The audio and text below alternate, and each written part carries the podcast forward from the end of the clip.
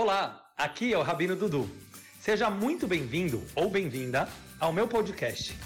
Aqui você encontrará conteúdo sobre judaísmo, cabala, psicologia, filosofia e atualidades. De uma forma sempre profunda, contemporânea, mas ao mesmo tempo muito descontraída. Espero que você goste da viagem. E hoje vamos falar nada mais, nada menos do que a cabala do desejo. Um tema muito picante, mas ao mesmo tempo um tema muito judaico, como vocês vão poder ver na aula de hoje. Todo mundo me perguntando nessa nova polêmica azul, rosa, rosa, azul, será que Rabino pode usar a camisa rosa? Mas políticas à parte, eu acho que tudo isso não faz nenhuma diferença. O importante é que nós temos por dentro, que é usar azul, usar azul, quer usar rosa, usa rosa, e é sobre isso que nós vamos falar na aula de hoje. Deixa a pessoa escolher, deixa a pessoa desejar. Infelizmente, no mundo de hoje, querem impor regras para tudo, querem fazer uma doutrina, a ditadura da moda, a ditadura do consumo, a ditadura da política. Querem te colocar em pacotes que muitas vezes você acaba entrando por necessidade mais do que por desejo. Eu quero ver na aula de hoje com vocês como ser judeu é saber desejar. Nada mais importante na vida do que uma pessoa parar de viver por necessidade e começar a viver por desejo. Então, eu gostaria de desejar um grande lehaim a todos, todos que estão com camisa rosa, todos que estão com camisa azul, todos que estão com camisa de qualquer cor. O mais importante é aquilo que nós temos por dentro. Lehaim, lehaim. Galera, estamos aqui diretamente em três câmeras pelos nossos queridos amigos do Instagram, queridos amigos e amigas do Facebook, nossos queridos amigos e amigas do YouTube e nossos queridos alunos ao vivo. No final, quem quiser fazer perguntas, eu peço para mandar no final. Mas eu queria começar com algumas perguntas a cabala do desejo. Prestem bem atenção nessa ideia. O Talmud, vou começar com algumas perguntas.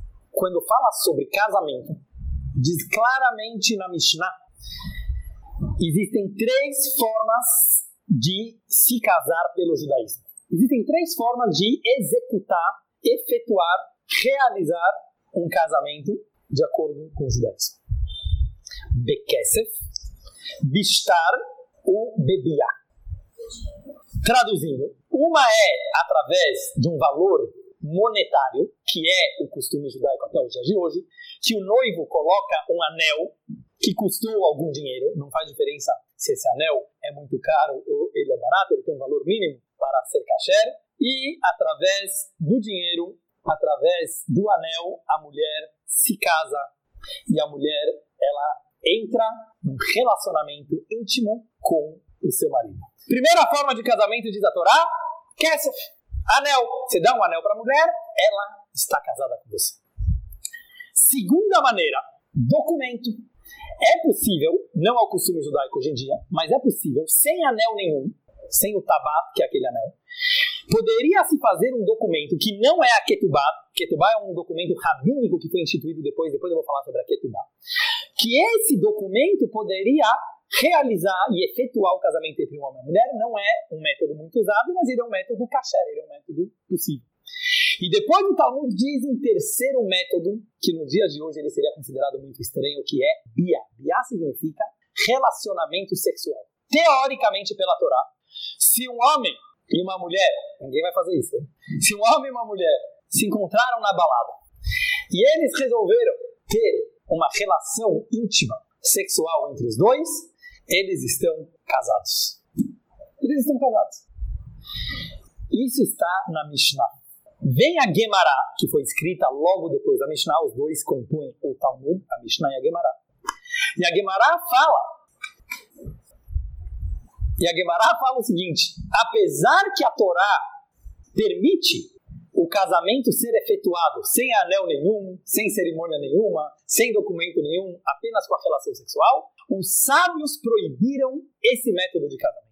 Porque eles consideraram que era um método muito liberal, digamos assim, era um método muito, muito moderno para a época, e eles resolveram eliminar esse método de casamento. Mas como nas nossas aulas de cabala nós falamos tudo muito aberto, como vocês sabem, Eu gostaria de questionar. Querida amiga Batel, direto de Israel, seja muito bem-vinda. Bruchá, Nashiur.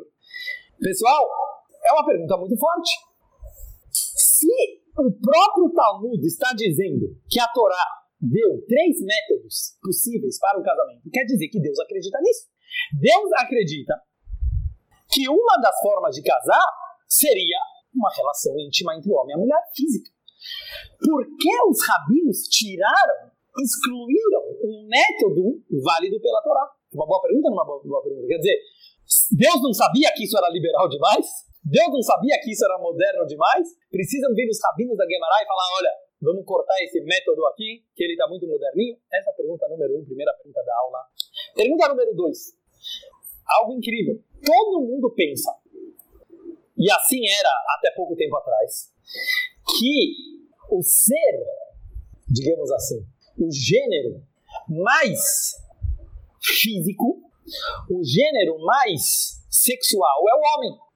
Certo? Todo mundo tem esse costume de falar, ah, os homens só pensam naquilo, nananana, vocês conhecem esse papo. Diz a Torá uma coisa muito interessante. Existe um documento instituído pelos Hakamim, pelos sábios do Talmud, chamado Ketubah. Tem todo um tratado no Talmud chamado Ketubot, que ensina como fazer esse contrato de casamento, no qual escreve-se todas as obrigações de um marido para a sua mulher. Todas as obrigações. Quando um homem se casa com uma mulher, ele entra com várias obrigações. Quais são essas obrigações? Baseadas completamente na Torá. Alimentar, sustentar essa mulher. Dar roupas. Olha que interessante. Vestimentas, acessórios, joias, certo? Tudo aquilo que uma mulher precisa para se vestir, para se embelezar. E vocês vão se impressionar. Prazer sexual. Desculpa estar falando isso de forma bem aberta. Mas a nossa Torá falou, e se Deus falou, a gente pode falar. A obrigação de dar prazer, eu não sei se vocês sabem, é do homem para a mulher e não da mulher para o homem. Não é algo interessante? Não sei por que as pessoas não falam sobre isso. Ou seja, de acordo com a Shem, de acordo com a Torá, não apenas que a mulher tem prazer sexual fisicamente, e ela tem direito de ter esse prazer, e não como aqueles países radicais que nós sabemos que eles cortam, infelizmente, um pedaço do próprio corpo da mulher, eles fazem uma mutilação para a mulher não sentir prazer, e daqui a pouco até eu vou explicar por que, que eles fazem isso. O judaísmo fala não. A mulher tem todo o direito de ter prazer, não só o direito, o marido tem obrigação. E eu não sei se vocês sabem, o Talmud fala sobre isso. Se uma mulher chega num tribunal rabínico e ela fala: O meu marido não está comparecendo, o meu marido não está cumprindo, Marcelo gostou dessa, não está cumprindo as suas obrigações fisicamente comigo, ela tem direito de exigir o divórcio. Para quem acha que a Torá é machista. Ou seja, ela tem direito de chegar no tribunal e falar: olha, meu marido não está dando conta. Então é mais uma pergunta interessante, né? Tanta gente acha que o homem ele é tão materialista, tão sexualizado. Aparentemente a Torá não concorda muito com essa ideia.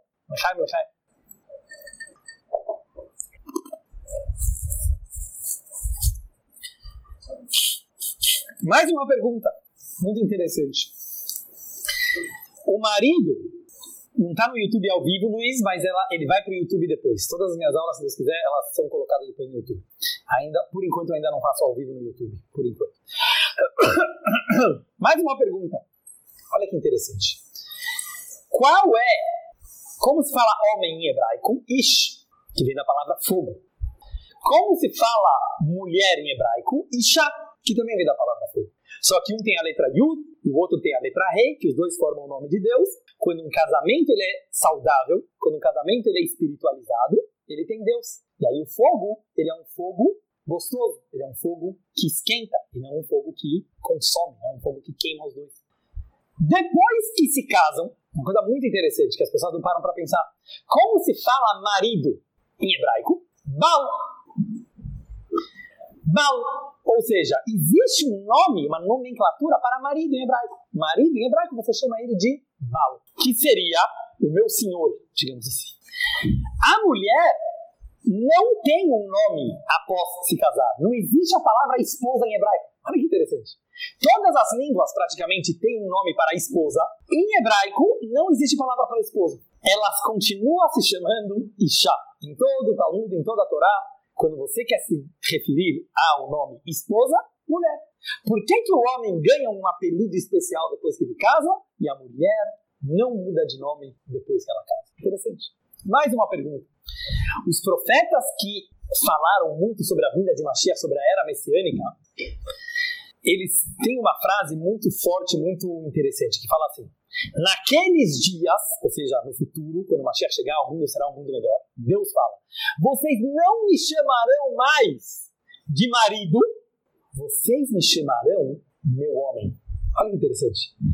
Anticreu od Baali, vocês não me chamarão, Deus está falando para o povo judeu, vocês não me chamarão mais de meu patrão, ou meu senhor, ou meu marido.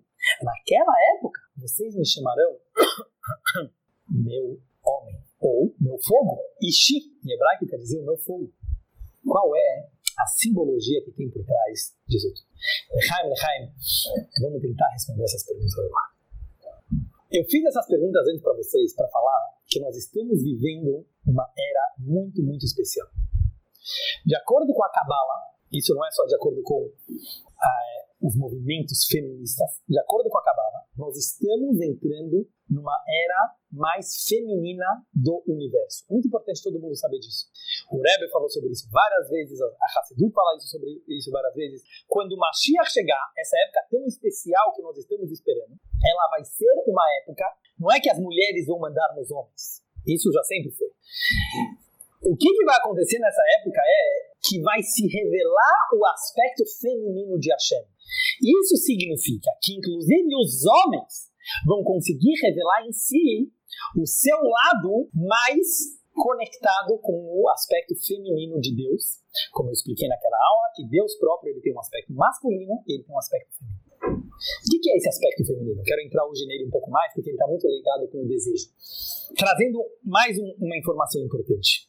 Esses dias nós estamos entrando em um novo mês no judaísmo, que é o mês de Shvat. Shvat ele é um mês muito especial, ele é o 11 mês pelo judaísmo. Aconteceram muitas datas importantes no mês de Shvat. A tradução da Torá para 70 línguas, muita gente não sabe disso. Moisés, o próprio Moshe Rabbeinu, já traduziu a Torá para 70 idiomas, mostrando como muita gente erra e acha que o judaísmo ele é apenas para o povo judeu. Isso não é uma verdade. O povo judeu sim tem a obrigação de cumprir as 613 mitzvot. Quem não é judeu não tem essa obrigação. Porém, a luz do judaísmo é uma luz universal. Os valores do judaísmo, a humanidade, o humanismo do judaísmo é algo universal. Quem falou isso? Moshe bem. Primeiro dia de Shvat, ele traduziu a Torá para 70 idiomas.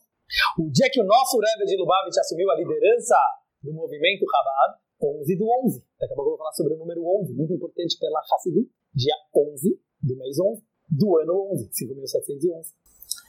Esse mês de Shvat, pela astrologia judaica e pela astrologia é o mês de Aquário. A era de Mashiach, pela Kabbalah, ela é a era de Aquário. Aquário, ele tem a ver com esse aspecto feminino. Aquário significa viver dentro da água. Água é prazer. Água é desejo. Água na boca, como se fala. Sério que uma pessoa tem muito desejo e fala, tá com água na boca. Aquário, ele simboliza o conceito de prazer. E por isso o mês de Shvat, que é o 11 mês pela Torá, porque pela Torá a contagem começa do mês de Nissan, o mês de Shvat que é o 11 mês, e o número 11 ele mostra algo que está acima da perfeição. O número 10 normalmente é a perfeição, o 11 ele está sobrenatural. Isso aqui tem muito mais a ver com a mulher, ela é muito mais intuitiva, e é sobre isso que eu vou entrar agora. Tem a ver com o número 11, presta atenção no que eu vou falar agora, porque essa é a Necuda, esse é o ponto da aula de hoje. Muito bom, Thiago! Dudu, Neymar e Cristiano Ronaldo. Os três, 5 de fevereiro. Quero ganhar parabéns de todo mundo, hein? Mas em hebraico é diferente, é outra data. Eu costumo comemorar meu aniversário na data judaica, que é dia 12 de Shvat. Nem sempre cai junto com a data não judaica, só quando o calendário solar e lunar eles batem, isso aqui é a cada 19 anos. E esse ano não está acontecendo isso, para mim pelo menos. Então eu vou, estou falando semana que vem, se Deus quiser, na quarta noite que vem, eu vou falar um pouco mais sobre isso, que vai ser um dia antes da véspera do meu aniversário em hebraico. Mas seja como for, Quem nasceu em aquário é bom de bola, depois a sobre isso. Mas o ponto de aquário é jogar bonito, é prazer, é água. Por isso que Mashiach, certo? Não é por acaso que os meninos da vila, lá do litoral, futebol arte. Mas não vou ficar falando muito aqui, senão vou causar brigas aqui entre os torcedores. Foco no foco. Agora presta atenção. De acordo com a Kabbalah, o homem é razão e a mulher é desejo. A mulher é desejo. Muito diferente do que emoção. Muitas vezes fala emoção. Tem muito homem muito emotivo. Claro que tem. É outra história. O homem, ele tenta resolver os seus problemas sempre através de soluções racionais. Métodos, esquemas, estruturas, guerra, planejamento, business plan. A mulher, como a gente falou no empoderamento feminino, tem outro poder, o desejo. Pela Kabbalah, o número 10 é Chokhmah, é sabedoria. O número 11 é Keter, é a coroa, que é o Shvat, que tem a ver com desejo. O desejo ele é infinitamente mais poderoso do que a razão. Infelizmente, no nosso mundo tão científico, tão metódico, tão funcional, cada vez mais as pessoas estão tendo vergonha de assumir seus próprios desejos. O que, que significa seus próprios desejos? As pessoas entenderem que desejar não é ser egoísta. E é isso que eu quero tentar explicar. Você conseguir falar, eu gosto assim. Por que, que você gosta assim? Porque eu gosto. Ou seja, quando a gente fala de desejo, eu quero entrar um pouco nesse assunto, às vezes as pessoas confundem desejo com egoísmo. Por quê? Porque se eu só estou aí com aquilo que eu desejo, eu me torno uma pessoa muito egoísta. E é isso que eu quero analisar na aula de hoje com vocês. O desejo ele pode ser encarado de duas formas completamente diferentes, eu diria até contrário. O desejo pode ser algo extremamente infantil, extremamente imaturo, extremamente egoísta. Ou o verdadeiro desejo. Um desejo, ele pode se tornar algo completamente libertador, altruísta e que ele engloba e que ele inclui todo mundo. E vamos tentar enxergar e encarar como acontecem essas duas formas de desejo. Então, como eu estava falando antes, né? A gente começa a viver num mundo que cada vez cada vez mais tudo precisa ser explicado, cada vez mais tudo precisa ser racionalizado, tudo tem que provar, se você não provou, então não é, e assim por diante. Estava até brincando com alguém, né, que hoje em dia está na moda o cara ter namorada sustentável. o que é um namoro sustentável? Em vez da pessoa escolher e falar assim, eu gosto daquela pessoa porque eu gosto, só porque eu gosto. Não, eu gosto, sabe por quê? Ela, ela é vegan, ela economiza água, ela gosta dos cachorrinhos, ela... Muito bonito, muito bonito. Mas o que, que isso tem a ver com você desejar uma pessoa ou não? Para de procurar uma namorada sustentável, falei pra ele. Mas isso acho que vale para tudo na vida. A gente precisa saber e se permitir que os nossos desejos, eles revelam a nossa vulnerabilidade. Eles, eles revelam a nossa fragilidade. Mas a única forma de você se relacionar e se conectar de verdade com alguém é através do desejo. A razão, ela não conecta. Aí virou um business. Ah, vamos se casar porque nós dois gostamos do mico-leão dourado. Beleza! E se um gosta do mico-leão dourado e outro gosta de golfinho? Um gosta de azul, outro gosta de rosa. Ou seja, é uma mentalidade muito pequena que as pessoas começam a se enfiar e se encaixar cada vez mais em grupos. O Bauman, um grande filósofo, pensador, Bauman já falou muito sobre isso, ele tem vários livros fenomenais. Eu aconselho vocês sobre o pensamento líquido, como ele fala, medo líquido, amor líquido. Como as pessoas hoje estão cada vez mais enfiadas em bolhas, principalmente com a internet agora. Grupos. Você não quer sair da zona de conforto. Você quer ficar em grupos que todo mundo concorda com você, bate palma, pensa igualzinho a você. Acabou o amor. Por quê? Porque o amor ele tem a ver com o desejo. E não tem nada a ver com as ideias baterem. Não tem nada a ver com pensar igual. Lógico que se você vai juntar duas pessoas que têm valores completamente diferentes, aquilo não vai ser um bom casamento, provavelmente, certo? Quer dizer, claro que é importante que certos valores religiosos, valores espirituais e assim por diante, eles vão bater. Agora é muito importante, o próprio Rebbe falava isso quando um rapaz e uma moça iam sair de Shido, eles iam se encontrar. O Rebbe perguntava: teve Meshihat Alev? Vocês tiveram atração um pelo outro? Imagina o Rebbe, com toda a sua espiritualidade tão religioso, Eu vejo muita gente falando, não, mas atração não é importante, vem com o tempo. Como não é importante? Talvez é tudo. Por quê? Isso eu quero explicar para você agora. Por quê? E aí a gente precisa voltar para um princípio básico da Kabbalah, que é a criação do mundo. Qual é o motivo que Hashem criou o mundo? Eu sempre volto nisso, porque isso é uma das coisas mais importantes, simples e básicas de tudo. Deus não criou o mundo por necessidade. Vocês precisam entender isso. Enquanto a gente não entender que o mundo não é uma necessidade divina, porque se você dizer que o mundo é uma necessidade divina, você está limitando Deus. Faltava para Deus alguma coisa. Não. Para Deus, galera, bota isso na sua cabeça, não faltava nada. Deus não era solitário, Deus não era carente, Deus não era sozinho, Deus não era coitadinho, Deus não faltava nada para ele. Então por que ele criou? Aí que você precisa entender a palavra desejo. Desejo é a expressão mais pura da pessoa. Ele criou porque ele quis. Assim está escrito claramente na Kabbalah. Allah birtsonoid barech livrou etaolam. Subiu no pensamento divino, eu estou a fim de criar o mundo. Deus falou, eu estou a fim. Ah, ele é egoísta? Já vi muita gente falando, ah, esse Deus do judaísmo é muito egoísta. Por isso que eu gosto mais do budismo. E eu quero entrar um pouco nisso.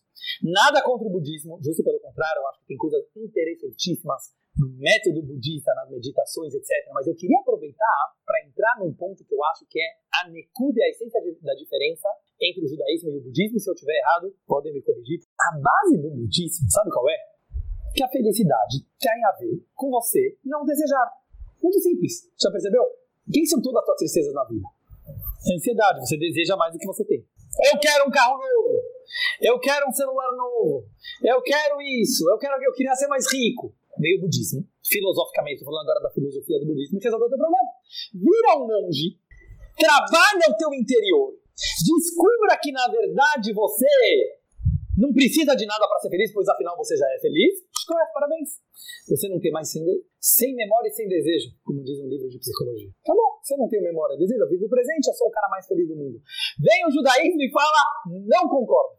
Primeiro lugar, porque é dificílimo uma pessoa atingir esse nível do nirvana, no qual ele se ilumina e realmente ele não precisa mais de nada. Mas eu quero oferecer e sugerir para vocês um método diferente e talvez até contrário. Tenta pensar nisso. Em vez de você não desejar nada, se você tiver um desejo infinito, se o teu desejo transbordar, se o teu desejo for grande, você fica feliz não porque você não tem direito de ter desejos, ao contrário, porque você pensa grande. E é isso que eu quero tentar explicar na aula de hoje. Nos Salmos do Rei Davi, ele fala claramente sobre dois tipos de pessoas que ele chama a reza do pobre e a reza do rico. Muitas salmos começam Filá Leani, às vezes o rei Davi se sentia como um pobre, e às vezes ele chama Filá Leashir, a reza do rico. Os dois são legítimos, os dois são corretos. Claro que o rei Davi não estava falando de pobreza e riqueza material. Ele era muito rico, ele era o rei de Israel. Quando ele se autodenominava pobre, ele queria dizer pobre de desejos. Existe uma pessoa que a relação dele com Deus é que ele seja, ele chega sem nada. Ele fala: "Deus, eu sou tão humilde, eu sou tão simples, eu sou tão pó da terra, eu sou tão nada, que eu já sou feliz assim. Eu só quero você. É um nível maravilhoso. Não estou falando que é espiritual. Mas depois tem a reza do rico. É muito mais incrível. Eu vou explicar para vocês por quê. A pessoa que precisa negar de si os desejos, fora que a maioria das vezes ele está reprimindo os desejos, e a maioria das pessoas comum, a não ser que ele seja um sadico muito grande, ele está se enganando que ele não deseja nada. Sabe aquelas pessoas que ela começa a entrar em vibes é, de modas espirituais e começa a falar, ah, essas pessoas de hoje em dia são tão consumistas. Tão... Por quê? Porque você queria ter, você não tem, então você fica falando, você fica criticando quem tem, certo? Igual aquela pessoa que fala, ah, é porque a pessoa tem que ter o iPhone de última moda. Mas se você tiver dinheiro, você também comprava o último iPhone. Então a gente tem que parar, desculpa que eu tô falando bem aberto, mas parar de se enganar com espiritualidades baratas. Parar de se enganar Ai, na verdade, não preciso de nada para ser feliz. Como não precisa de nada para ser feliz? Claro que você precisa. Ficar... Ah, o ser humano deseja o tempo inteiro. Então, talvez ao contrário. Será que se você não assumir os teus desejos? Será que se você não se aprofundar em quais e quem são os seus desejos verdadeiros, você não chega lá? E é isso que eu quero sugerir hoje para vocês. A Hassidut nos ensina que existe uma coisa que se chama a casca do desejo e o interior do desejo. Existe a superficialidade do desejo e existe a alma do desejo. Por exemplo, a maioria das pessoas que você vai perguntar, o que, que mais você quer na vida? Quero ser bilionário. Eu quero ser muito rico. Mentira. Mentira. Por quê? O dinheiro é apenas um meio.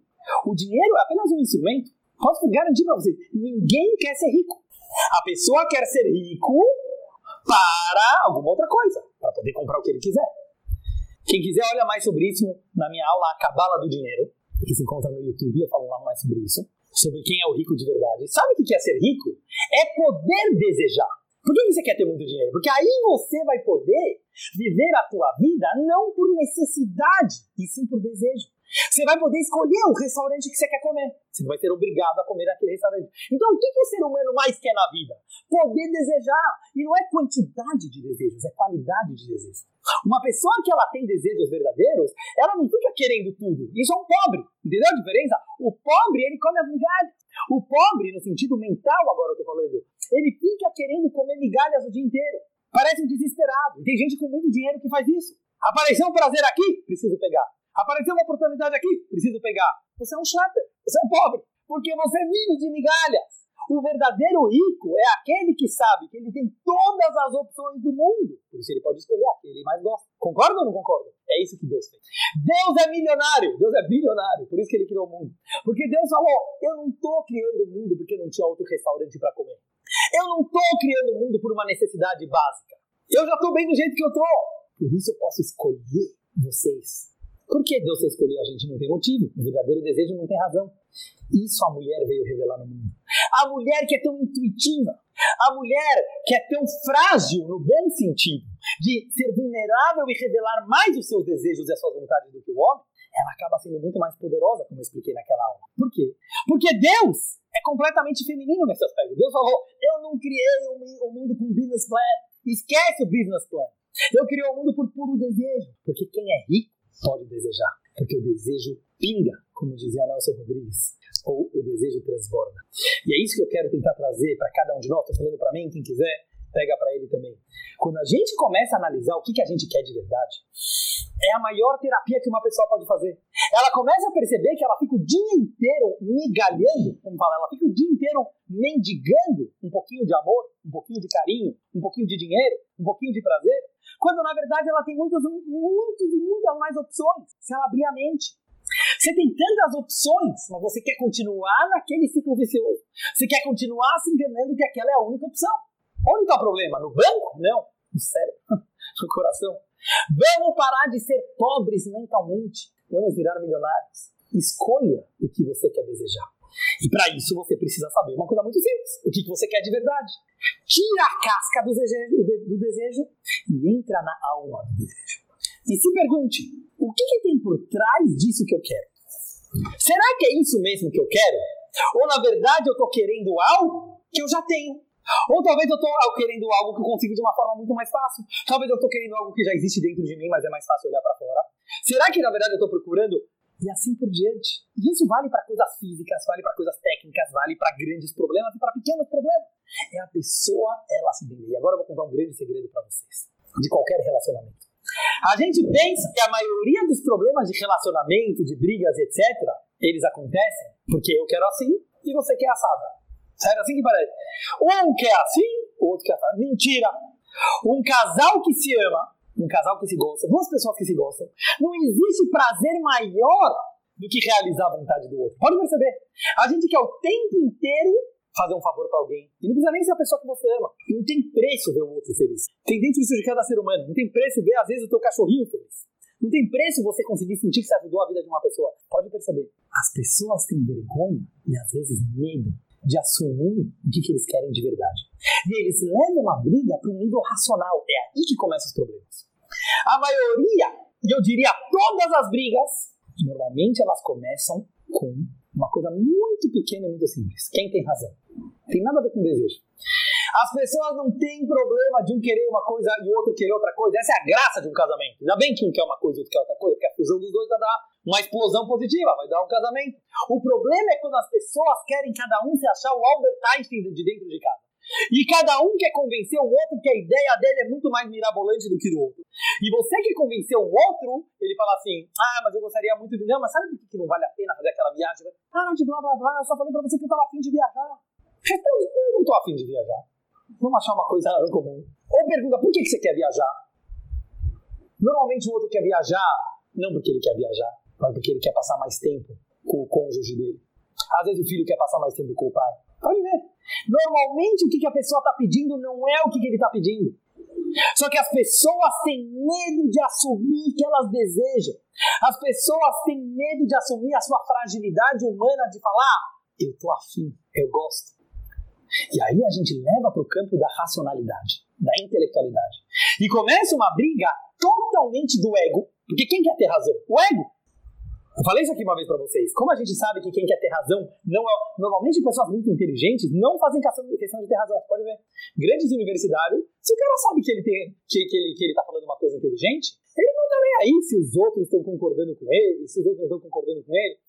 Da onde vem essa vontade? Não, todo mundo tem que concordar que eu tenho razão. Não tem nada a ver com a lógica. Isso vem do ego. Que ele tá com medo de revelar a sua vulnerabilidade. Ele quer esconder aquele lado frágil humano que deseja coisas, que tem vontade de coisas. Então ele leva para um campo racional. Que fica falando, não, mas sabe por quê? E fica os dois lá discutindo na meia, e na verdade ninguém está falando o que, que, ele quer. Na verdade ninguém está assumindo o que, que ele quer de verdade. Eu quero estar mais tempo com você, eu quero mais você. A pessoa não quer falar isso. Porque aí eu vou revelar quem eu sou de verdade. Eu vou revelar minha fraqueza. Mas relacionamentos, eles só acontecem quando a pessoa tem coragem de revelar a sua fraqueza. E por isso hoje os psicólogos cada vez mais falam, o que, que falta na maioria dos casais? Comunicação, conversa. Senta na mesa e fala o que, que você quer. Fala o que, que você deseja. A pessoa prefere levar para um campo das discussões, dos debates, que normalmente nada tem a ver com o desejo em si, que tem muito mais a ver com a vontade e com o prazer. E é isso que a Kabbalah nos ensina. Deus não criou o mundo por razão não tinha nenhuma racionalidade ao criar o mundo. Deus não tem uma explicação lógica. Eu criei o mundo porque me faltava isso. Deus está falando, eu assumo a minha vulnerabilidade para vocês. Isso é a criação do mundo. A criação do universo é infinita porque é Deus assumindo que ele é vulnerável para nós. Sabe por que eu criei vocês? Deus está falando porque eu desejei vocês. Será que vocês me desejam tanto quanto eu desejo vocês? Para de querer achar motivo em Deus. Para de querer achar motivos na religião se conecta, porque essa é a tua vontade verdadeira. E com isso eu queria entrar num ponto super importante sobre a religião judaica. Nós sabemos que tem 613 mandamentos no judaísmo, tem sete leis universais também que valem para todas as nações. Muita gente pensa que a religião é uma grande prisão. Isso pode, aquilo não pode, isso tem que fazer, aquilo não tem que fazer. Uma pessoa que enxerga a religião dessa forma, coitado, porque vira um grande peso. Mas quando a gente estuda a Kabbalah e quando a gente estuda a Hassidut, a gente descobre que é justo o contrário. Todo o objetivo do judaísmo é te ajudar é uma jornada longa. Mas é te ajudar a descobrir o que, que você quer de verdade. Porque você acha que você quer uma coisa e na verdade você quer outra coisa. Mas como nós temos uma alma animal, que está estudando Tânia comigo de manhã, sabe? Como a gente tem um instinto materialista que leva a gente para desvia muito a nossa cabeça. A gente precisa da ajuda da Torá e das mitzvot para descobrir o que, que a gente quer de verdade.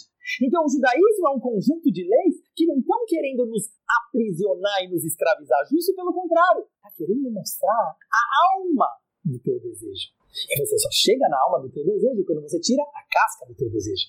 E para isso, às vezes, precisa se abdicar de certos prazeres, para você descobrir o que, que você quer de verdade. E no final, você chega a falar: ah, eu descobri que na verdade é isso mesmo que eu queria. Mas no começo, às vezes, é um pouco difícil. Lehaim, pessoal. Galera, agora a gente vai entender uma coisa fenomenal. O que é Mashiach? Mashiach não é a falta de desejo, como muita gente quer olhar, que virar religioso, é para de desejar. Eu já vejo muitas sinagogas, a pessoa vai, parece que o rabino fica convencendo ele que nenhum desejo que ele tem é bom. Bem a Hassidismo fala ao contrário. Se o cara deseja, ele está vivo. Graças a Deus ele tem desejos. Para de querer baixar a bola dele só porque você não conseguiu as coisas que ele conseguiu. Desculpa falar aberto. Muitas vezes a gente gostaria de ter aquilo que o outro tem, então a gente fica falando, ah, aquele desejo é proibido. Calma, relax. O cara tem desejos proibidos, canaliza o desejo daquela pessoa para algo mais produtivo para algo mais espiritual, mas não mata o desejo de uma pessoa. Porque quando você mata o desejo de uma pessoa, você matou a própria pessoa. Porque o que somos nós se não o nosso desejo? Deixa eu contar um pequeno exemplo para vocês. Está escrito que quando uma pessoa está rezando e uma cobra veio perto dele, ele precisa continuar rezando. Mas se vem um escorpião perto dele, ele pode sair no meio da reza e vai embora. Explica, Aurébio, qual a diferença da cobra e do escorpião? Se algum biólogo aqui ele pode confirmar, um veterinário. O veneno da cobra queima. O veneno do escorpião gela. É frio. Explicou, Aurébio, uma coisa fenomenal. Se a pessoa está rezando, no meio lá da reza, está lá meditando espiritual, de repente vem desejos proibidos. Você começa a desejar coisas que não tem nada a ver com Deus, nada a ver com Torá, justo pelo contrário. Fala o judaísmo, fala lá, continua lá, você está no bom caminho. Ah, eu estou desejando coisas proibidas. Não importa, pelo menos você é uma pessoa vibrante. Pelo menos você está vivo. Pelo menos você está se expressando, você não está reprimindo.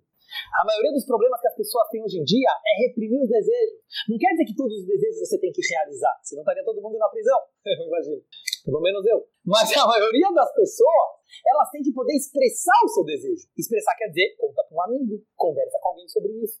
Você tem desejos proibidos? É aqui a hora de você fazer a terapia. Para isso serve a reza. Faz uma terapia com Deus. Conta para Ele os teus desejos mais íntimos. Te garanto que Deus não vai se preocupar em ouvir, mesmo que teus desejos são proibidos. Sabe por quê? Quem te criou foi Ele. Ele te criou com Yetzirará. Agora, quando a pessoa vê um escorpião, escorpião é frio. Aquela pessoa que está rezando e vem uma frieza, ele pensa: será que Deus existe? Será que tem alguém me ouvindo? Vem aquela apatia, vem aquela indiferença. Aí Allah fala: para de rezar. O perigo é a frieza, o perigo é a falta de desejo, o excesso de desejo. Isso é judaísmo. O que é o mundo se não uma explosão de desejo de Deus? Deus transbordou e deu nisso. E por isso, quando o Mashiach chegar, olha a linguagem do Maimonides, o Rambam fala uma coisa fenomenal. O Rambam fala que quando o Mashiach Tzidkeinu, Messias chegar, era do aquário, vai ser a era dos prazeres. Vai ser uma época que não vai mais ter inveja, que não vai ter mais competição, que não vai ter mais ciúmes, que não vai mais ter raiva e ódio, e não vão mais ter guerras. Perguntam os comentaristas como vai acontecer um milagre? Diz o uma coisa incrível, né? O mundo vai ter tanta abundância como já está acontecendo. Nunca teve uma época tão rica na história da humanidade. Sabe que o Talmud ele fala em uma passagem? Quem é uma pessoa rica? Quem tem um banheiro perto da sua casa? Olha como a gente é mimadinho hoje em dia. Naquela época, nem o rei, nem o rei tinha banheiro dentro de casa. Você tem banheiro no quarto? Você tem banheiro na tua casa, você já é um rico. Adorado, pau. A gente não tem. Imagina que naquela época o cara vai jantar, vai para ir no banheiro, tinha que ir no meio do campo para voltar depois. Isso era uma pessoa rica naquela época. E hoje em dia continua sendo assim. Mas às vezes a gente fica tão mimadinho, a gente fica tão de mimimi, certo? Tão ressentido. E a gente acha que a gente precisa de mais, e mais, e mais. Mas quem é o verdadeiro rico? Aquela pessoa que ela pensa grande. E é isso que eu quero falar hoje para vocês. Quando o Mashiach chegar, Olha que mundo rico a gente tem pobreza ainda no mundo? Claro que tem pobreza. Tem impostos a pagar? Tem. Tem problemas, tem pepinos, tem como? Claro que tem. Mas tudo é relativo. Se você pensa como era antigamente, cada vez o nosso mundo está ficando com mais riqueza material. Então diz o Rambam, olha que coisa fenomenal. Sabe por que quando o Mashiach chegar, o mundo vai ser um mundo melhor? Não porque o mundo vai virar socialista, igualitário, totalitário. Todo mundo tem que ser igual. Isso é matar o desejo, desculpa falar para quem é mais dessa ideologia. Você matar os desejos individuais, você matar as vontades particulares das pessoas. Talvez você fez uma comunidade maravilhosa, você matou o ser humano, por isso que o socialismo não deu certo. Desculpa falar a minha opinião. Vem o judaísmo e fala o contrário, transborda o desejo. Sabe por quê? Porque o verdadeiro desejo, ele inclui, ele não exclui, ele engloba. O cara pode ter um iate, em vez de você ficar com inveja que ele tem um iate, talvez ele vai ter um iate maravilhoso de 120 pés, mas ele não usa aquilo de uma forma egoísta. Ele convida todos os amigos dele para ir naquele iate. Para de criticar. Ah, mas ele poderia usar aquele dinheiro daquele iate para salvar os pobres da África. Podia se fazer muita coisa. Será que você está fazendo a sua parte? Então, em vez de a gente ficar querendo matar o desejo dos outros, ao contrário, abundância de desejo. Se você ir atrás, o que, que no fundo a pessoa quer? Amigos. O que, que no fundo a pessoa quer? Ajudar o próximo. Que alegria maior do que ver uma pessoa feliz. Então, na verdade, ter muito desejo vai trazer a salvação do mundo. E não pouco desejo. Está entendendo onde eu quero chegar? E por isso diz o Maimonides, já que os prazeres, não são minhas palavras, palavras do Rambam, o grande médico, filósofo e rabino, primeiro legislador do judaísmo, Rambam, há 800 anos atrás, ele diz, sabe por que na época de Mashiach não vai mais ter guerra? Não vai mais ter ciúmes, não vai mais ter competição e inveja? Porque a abundância vai ser tanto que vai ter prazeres como o pó da terra. O que quer dizer como o pó da terra? As pessoas vão parar de brigar por bobeira. As pessoas vão parar de brigar por bobagem. O Rebbe explica, é como o pó da terra. O pó da terra não vale nada. Vai ter tanta abundância que as pessoas vão falar, por isso nós brigamos, a gente brigava por dinheiro, a gente brigava por futebol, a gente brigava por pirulito, a gente brigava por política, a gente brigava por opinião ideológica. É pequenininho.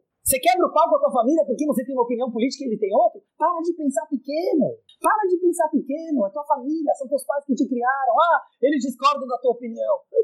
parabéns, eles discordam da tua opinião. Graças a Deus, eles têm um desejo, você tem um desejo diferente. Isso é viver. Então, quando uma chefe chegar, vai ter tanta abundância de desejo, vai ter tanta, tanta abundância, que o desejo vai transbordar.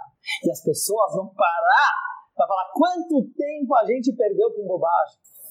Vamos se desejar mais, vamos se amar mais. Agora a gente vai entender as perguntas que eu fiz no começo da aula. O Talmud diz que uma das formas de se casar é a relação prazerosa, a relação sexual. Os sábios do Talmud baniram, mas eles não baniram para sempre. Eles sabiam que isso vai ser na época que Mashiach chegar. Eles sabiam que o mundo daquela época, e o mundo de hoje talvez ainda, é um mundo que não está preparado para as pessoas liberarem completamente as suas cascas e demonstrarem totalmente os seus prazeres. Por quê? Porque, infelizmente, muitas vezes nossos desejos são egoístas, muitas vezes nossos desejos eles são proibidos. Mas o que vai acontecer na era messiânica? O casamento não vai mais precisar de formalidades. Não vai mais ser com um anelzinho. Não vai mais ser com documento. Vai ser por prazer. E esse é o lado da mulher. Esse é o lado feminino que o mundo começou a revelar agora. Que o nosso maior poder é a nossa fragilidade. O lado feminino significa perceber, e eu espero que as mulheres não percam essa feminilidade, como infelizmente algumas acham que tem que acontecer para se igualar aos homens e coisas assim. Justo pelo contrário, os homens têm que adquirir essa feminilidade, que é perceber que não é muito importante quem tem razão.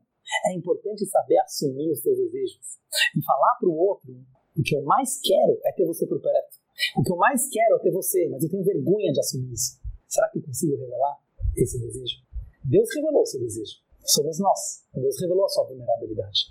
Mas para isso a pessoa precisa pensar grande e perceber o que, que ela quer de verdade. Por isso, quando o Mashiach chegar, o relacionamento vai ser prazeroso. E agora a gente vai entender porque a mulher, mesmo depois que ela casa, ela não é chamada de esposa. Olha como a Torá é feminista, para quem acha que a Torá é machista. Isso eu acho que eu não falei da outra vez. Sabe por quê a mulher, mesmo depois que casa, pela Torá, não tem o nome de esposa? Porque pela Torá, uma mulher nunca vira uma esposa. Você entendeu o que eu quero dizer? O homem, uma eterna namorada, exatamente. O que quer dizer isso? O homem, ele gosta de sentir que ele tem controle da situação. Assim sempre foi. Tá mudando isso um pouco. Mas durante toda a história da humanidade, ter controle era muito importante, porque a pessoa tinha medo. A pessoa tinha medo de ser descoberta. Então o que, que ela faz? Por que, que alguém escraviza o outro? Porque ele tem medo que ele não sabe se controlar. Escravizar os outros é a maior escravidão que você faz para si mesmo. Isso eu vou deixar para outra aula sobre as 10 pragas do Egito, não vou entrar nisso aqui agora. Mas por que durante toda a história da humanidade o homem ele sempre foi mais controlador, ele usou a força sobre a mulher e sobre outras coisas para controlar? Porque na verdade é um medo da sua própria vulnerabilidade. Então o marido ele queria ser Baal, o dono da casa, o patriarca, a mulher sempre foi fogo. E é isso que o mundo está começando a revelar hoje em dia. Eu vou falar uma coisa sincera. Tanto a religião como a sociedade reprimiu muito o prazer sexual das mulheres. Desculpa estar falando isso aqui de uma forma aberta. Talvez tenham crianças assistindo, mas não vou entrar em detalhes. Por medo de traição. Hoje tem muitos livros que mostram isso. Os homens tinham medo. Porque todo mundo sabe, e hoje em dia se sabe cada vez mais, e a Torá já falou isso, como eu falei para vocês, desde a Ketubá, desde o Talmud, desde a própria Torá, que o desejo sexual da mulher é infinitamente maior do que do homem. É maior. E quem sabe, sabe disso.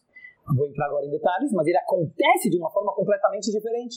Então pode parecer às vezes que o homem é mais desesperado, isso pode ser.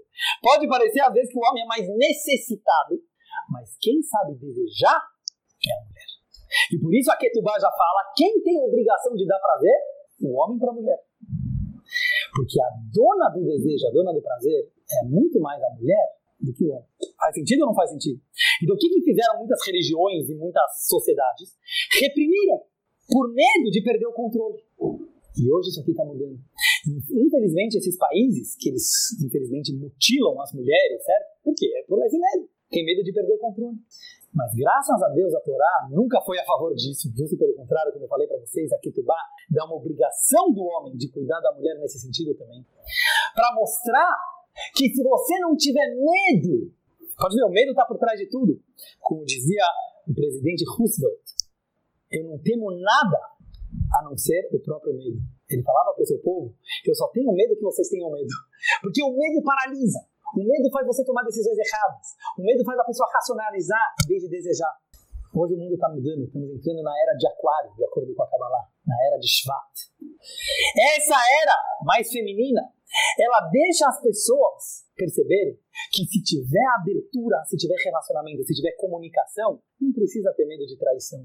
Não precisa ter medo que a outra pessoa vai querer. Não, porque quando a pessoa está feliz, ela não olha para os lados, ela não olha para fora. Mas para isso, a pessoa, tanto homem como a mulher, em todos os tipos de relacionamento, a gente precisa, pode ser entre pais e filhos, pode ser entre rabinos e alunos, pode ser entre professores e discípulos e assim por diante, patrões e empregados. Quanto mais abertura de cada um poder revelar os seus desejos. Para de se enganar com ideologias. A gente sabe que muita gente que queria ter uma vida melhor começa a falar: não, agora eu vou entrar para o sindicato, não sei o que lá. Fala a verdade, você queria ter o primeiro iPhone. É isso que você queria. Não fica falando de sindicato. Ou seja, nós queríamos desejar mais. Mas às vezes desejar mais não é querer ter tudo, mas é poder escolher coisa com qualidade. E é isso que eu quero finalizar agora. O livro do rei, ó, falta dois minutos, eu vou finalizar nossa live. O rei Salomão escreveu o livro Shirashirim, que fala de toda uma relação erótica entre o homem e a mulher. Muitos sábios da época falaram isso não é um livro sagrado. Até que veio o Rabi Akiva e falou: se todos os outros 23 livros da Torá são sagrados, o Shirashirim é o santo dos santos. Explica o racidismo por quê? Porque o máximo, e é isso que as pessoas não entendem, o máximo do judaísmo é o prazer absoluto. É a pessoa entender que todas essas mitzvot, que todos esses mandamentos, não é porque Deus quer ser o nosso patrão, ele quer ser o Baal. E essa que era a pergunta que eu falei. Quando Mashiach chegar, Deus fala, eu não vou mais ser Baali, eu vou ser Ishi, eu não vou mais ser o marido de vocês, eu não vou ser mais o patrão de vocês, eu vou ser o fogo de vocês. E é isso que o rei Salomão falou no Shirashirim, no Cântico dos Cânticos.